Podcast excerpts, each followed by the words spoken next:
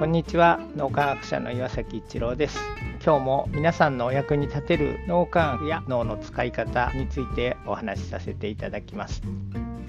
ある経営者の方のことが書かれた本があってその本の中にですね例えば会社の車用車専用の運転手の方がいてワックスがけを始めてしまったんだそうです。すぐに車用車使われないだろうと思って。そしたらその社長さんが建物の中から出てきてそれで今すぐ出せるかって言われたんですがワックスがけを始めてしまったんでしばらくお待ちいただけますかっていうふうに聞いたらその社長さんが「そうか」って言って上着を脱いで一緒にワックスがけをしたとかいううお話があったりそれから同じ方なんですがタクシーでタイヤがパンクしてしまったことがあったらしくてその時にタクシーの運転手さんと一緒にパンクしたタイヤを変えるということをして会社に来たっていうようなことがあったりあるいはプライベートである海岸に家族で遊びに行った時に観光客の人たちが自分たちで買ってきた花火を打ち上げてると。村の子供たちが遠目にその観光客の人たちが打ち上げた花火を見て喜んでるっていうのを見て自分たちの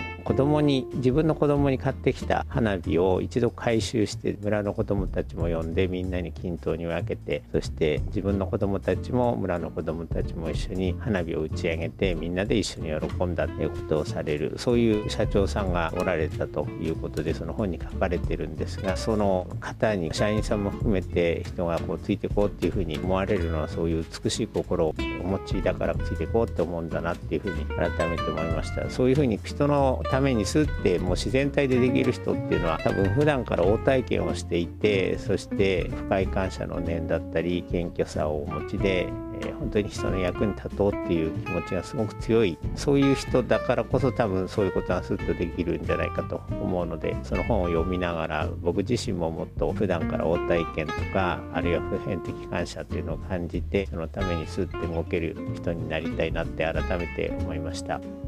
今日も何かのヒントになると嬉しく思いますありがとうございました。この3分脳磨き気に入られた方はメルマガでも脳磨きのことを発信していますので脳磨きメルマガ検索してみてください。そちらからも脳磨きあるいは最新の脳科学のことを学んでいただくことができます。皆さんのお役に立てると嬉しく思います。今日も素晴らしい一日をお過ごしください。脳科学者の岩崎一郎でした。ありがとうございました。